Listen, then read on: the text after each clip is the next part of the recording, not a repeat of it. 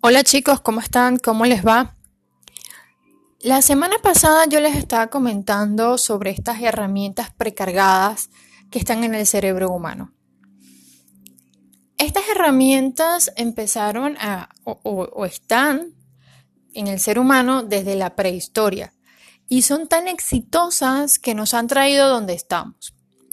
Estas herramientas siguen funcionando en nuestro cerebro, solo que de manera inconsciente por lo que muchas veces eh, entran en funcionamiento sin nosotros darnos cuenta, lo cual hace que muchas veces eh, hagamos lo que no tenemos que hacer o que dejemos de hacer lo que deberíamos hacer. Una de esas herramientas es el miedo, y es de la que quiero hablarles hoy. El miedo en el hombre prehistórico surge como una alerta, que sigue siendo hoy día, ante situaciones de riesgo en el hombre prehistórico, cuando el hombre iba a cazar a un animal más grande o más fuerte que él, eso le producía miedo, porque comportaba un riesgo. El riesgo de ser herido gravemente o de, de morir durante el proceso de cacería. ¿Cómo gestionó el hombre prehistórico este miedo? Pues bueno, se dio cuenta de cuál era el riesgo que estaba detrás del miedo y simple y llanamente empezó a cazar en grupos o empezó a elaborar herramientas que le permitían cazar a una mayor distancia, de manera que el riesgo de ser herido o de ser asesinado durante, durante la cacería disminuyera considerablemente, ¿no? Entonces tenemos que entender que el miedo es una herramienta precargada en el cerebro humano que está con nosotros desde la prehistoria. Y también tenemos que entender que el miedo puede ser beneficioso, como les acabo de comentar, y también puede ser dañino. Eh,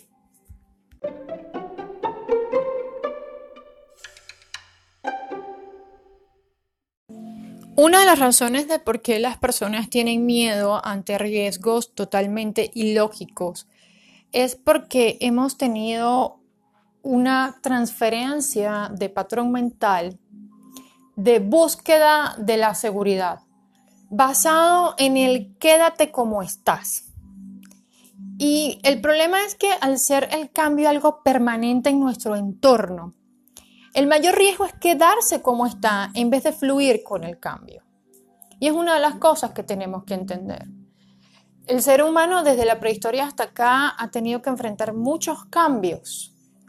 El problema es que cuando estas herramientas precargadas como el miedo se utilizan o se disparan en situaciones en las que lo que hay que hacer es moverse, fluir con el cambio en vez de detenerse, en vez de paralizarse, lo que originamos son personas que van a vivir las consecuencias de buscar y mantener una seguridad permanente que no existe. Y ese es ahí donde está el problema.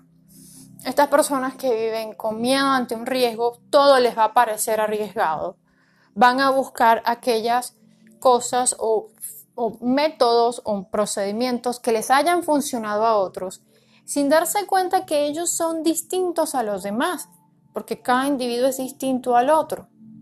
Y van a asumir estas, digamos, estos procedimientos que les venden una falsa seguridad, ¿ok? De una manera muy afanosa, casi que fanática. ¿Por qué? Porque quieren o, su patrón mental les dice que la mejor manera de evitar el riesgo es evitar cambiar lo que haces y cómo lo haces. Por eso es que la mayoría de los estafadores en la sociedad, en cualquier área o en cualquier nivel en que nos consigamos, siempre tienen éxito, porque le venden a las personas una seguridad que realmente no existe. Y las personas la compran precisamente por este miedo ante un riesgo ilógico.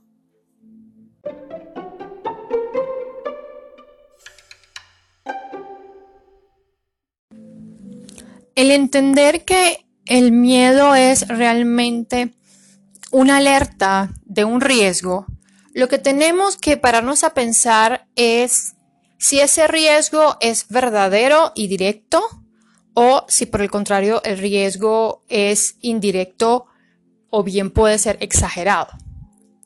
Por ejemplo, hay personas que tienen miedo de hacer presentaciones. La pregunta es, ¿por qué? ¿Cuál es el riesgo de equivocarse al hacer la presentación?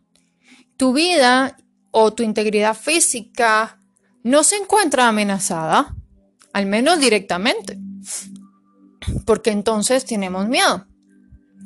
Y es ahí en donde tenemos que fijarnos que lo que hay que gestionar es el riesgo, lo que hay que analizar es el riesgo, no el miedo. El riesgo puede ser evidentemente un riesgo verdadero, certero, lógico, como por ejemplo cuando vamos en automóvil y este pasa un límite de velocidad, empezamos a sentir miedo. ¿Por qué? Porque el cerebro humano te dice, hey, no pases este límite de velocidad, porque si te llegas a, si llegas a salir lastimado, yo no tengo las herramientas como autocurarte. Para nuestro cerebro humano, todo lo que hemos creado de la prehistoria para acá, para él no existe. La medicina no existe. Nada de eso existe. Las operaciones quirúrgicas tampoco existen.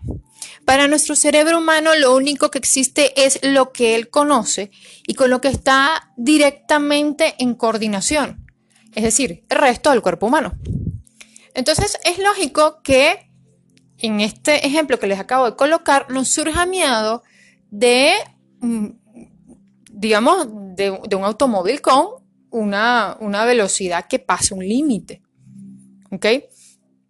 Igualmente, cuando las personas suben a una edificación o a una estructura de cierta altura para arriba, empiezan a tener miedo.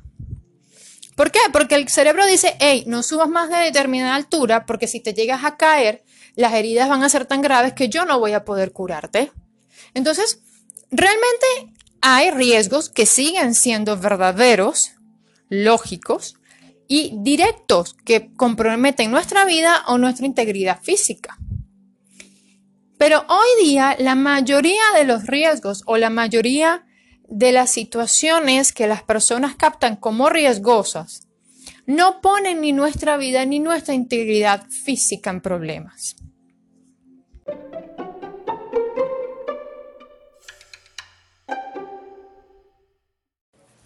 ¿Cómo gestionamos el riesgo entonces?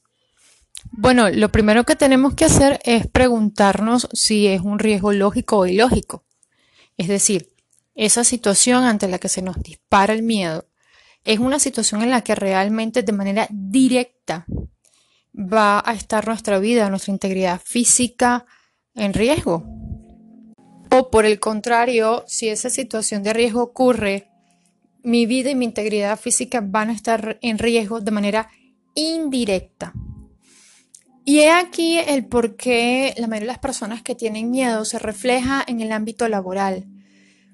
Ya obviamente no estamos en la época de las cavernas y en el entorno de hoy día, eh, digamos que trasladamos ese miedo de nuestra vida, de nuestra integridad física, a lo que es la obtención de los recursos que necesitamos para vivir, comida, medicina, eh, servicios básicos, etc. Entonces, la mayoría de las personas tienen miedo a perder su trabajo porque sienten que van a estar en riesgo de no conseguir el dinero para sustentarse. Es decir, piensan que, y es algo que hay que entender, el riesgo está en que no puedan seguir obteniendo su sustento.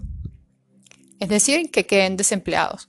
Por eso vemos que la gestión de riesgo en las personas desempleadas o, o que dependen de un empleo es mucho mayor que en aquellas personas que son, digamos, autoempleados o en aquellos que son empresarios. ¿Por qué? Porque estas personas sienten que si no tuvieran ese empleo, no podrían sustentarse, no podrían conseguir el dinero para poder pagar por, su calidad de vida, por su, por su alimentación, por su medicina, por sus servicios básicos. Realmente esto es en parte razón y en parte no.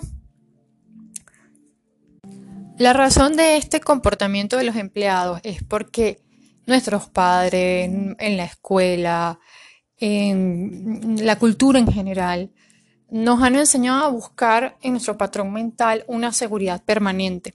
Es decir, buscar un sitio y una forma en obtener una seguridad, bien sea económica, bien sea familiar, bien sea de manera permanente. Cuando esa seguridad en realidad es inexistente, simple y llanamente por los cambios a los que estamos sometidos, bien como parte de la naturaleza misma, como se puede evidenciar con el tema del coronavirus, o bien como parte de nuestra sociedad.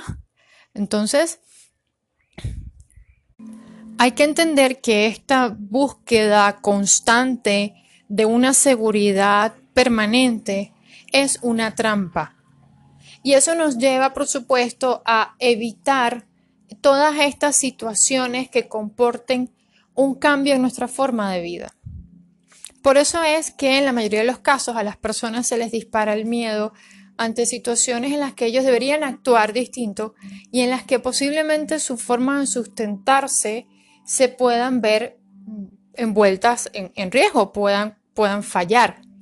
Cosa que eventualmente también viene ocurriendo, ¿no? O sea, de cada tanto en la sociedad hay cambios y vemos que siempre hay muchos desempleados, ¿ok?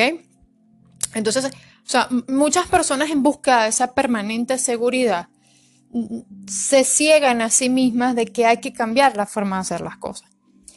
Hay, por ejemplo, empleados que ahorran una parte de su dinero para hacer cursos, para entender cómo funciona la, naturaleza, para entender cómo funciona la sociedad en la que vivimos, la economía. Y con esos cursos van entendiendo que el producto de su trabajo, es decir, su salario, hay que invertirlo en algo más porque cualquier cosa en cualquier momento puede pasar y ellos quedarse sin, eh, sin esta entrada, que es su entrada principal. Esas son personas que están dispuestas a adaptarse al cambio y a mediano o largo plazo van tomando las medidas que hay que tomar. El detalle está en que la mayoría de los trabajadores dependientes no lo ven así, no se dan cuenta de eso. Y por eso es que casi siempre eh, como dije ya, los miedos se reflejan en el área laboral.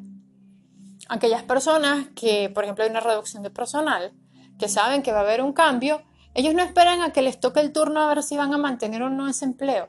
Simplemente y llanamente ellos van a agarrar y van a ir metiendo sus su currículum, sus hojas de vida en otros sitios. Así de sencillo. O de repente ya tendrán un dinero ahorrado, ¿ok? Y pondrán pondrán a funcionar es, e, esa microempresa o ese micronegocio. ¿ok? Entonces, esto es muy importante entenderlo. O sea, el miedo se dispara ante una situación o una percepción de riesgo. El riesgo puede ser real o puede ser eh, imaginario o exagerado. ¿Ok?